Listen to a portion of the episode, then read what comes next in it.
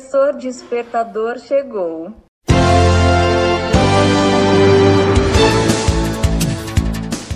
Olá, eu sou o professor Diante Vasconcelos e estou aqui para mais um podcast.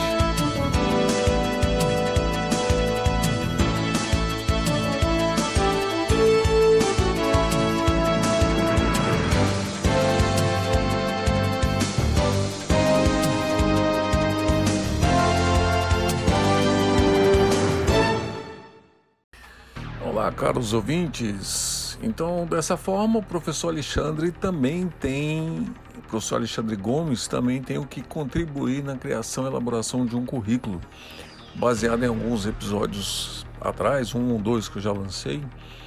Nós vamos lançar agora as dicas do professor Alexandre. Fique com ele e fique com Deus. E até o próximo podcast.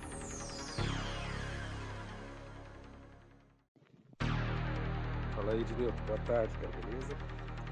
É, eu ouvi o teu podcast aí do, das dicas aí do currículo. É, gostaria de, se você quiser contribuir com os alunos, né, passar essa informação, de que assim, vou, vou passar um lado de quem seleciona, né? Não sou do RH, né? Não sou o pessoal que faz seleção, mas eh, a gente seleciona muito currículo para nossa área, né? Então, o RH geralmente ele faz uma pré-seleção, e essa pré-seleção é verificar que se o que o cara tem é relevante ao, ao, ao curso que a, a área que ele está tá disponível, né? Para ele poder se qualificar.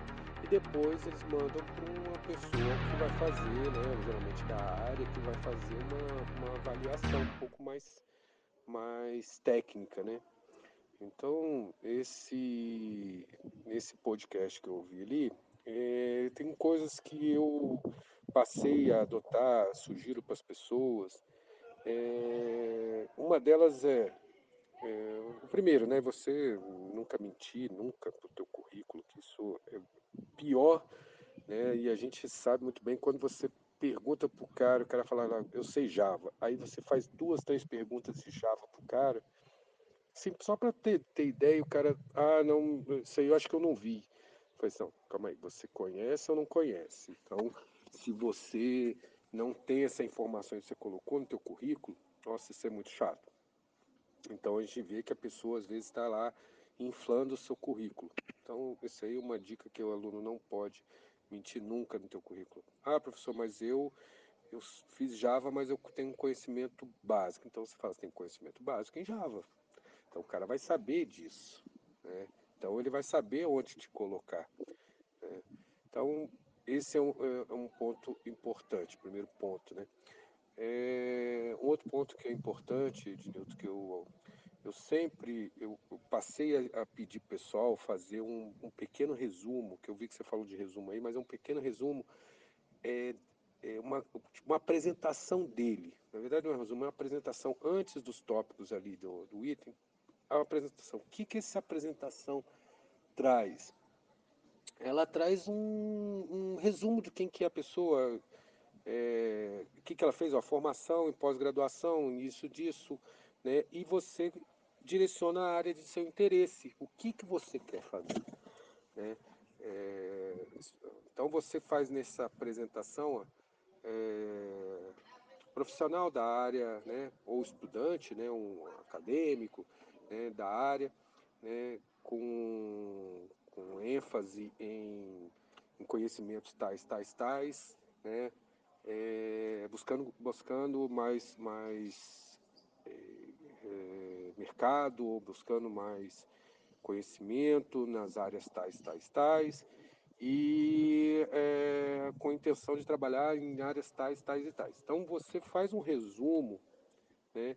É como se fosse aquela apresentação quando você, quando alguém chega para você, não, você senta na frente do apresentador, do cara da, que vai te entrevistar e fala assim, vai, fala um pouquinho de você aí. Então, esse pouquinho de você, que é uma coisa de duas, três, de três linhas a quatro linhas, é um resumo. Então, assim, é uma dica que eu falo sempre para vocês, colocar isso aí. Uma coisa que eu, que eu sempre olho, muita gente erra e, e natural, acontece o seguinte, é, em vez dos profissionais, em vez do, do pessoal elaborar um currículo, ele faz um currículo padrão e manda para todo mundo. É, isso não é bom. É, economiza tempo, não sei o quê, mas se você vai para o mercado, você sabe, não, eu já tenho essa minha qualificação e vou mandar desse jeito, ótimo.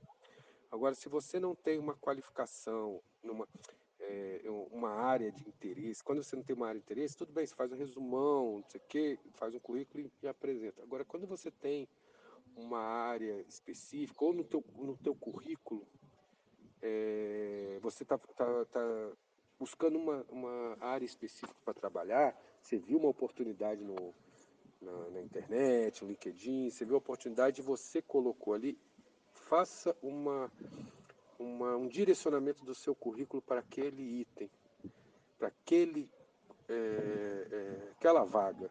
Então, você falou algumas coisas ali de dar ênfase, não, mas dê ênfase àquela vaga. Então, naquele, naquela apresentação, você fala sobre aquela vaga, aqueles itens né, de cursos que você fez que, voltado para aquela área, você escreve.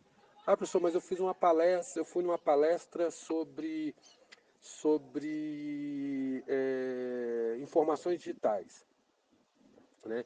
E o currículo é, sei lá, é, sobre, é, sei lá, secretária.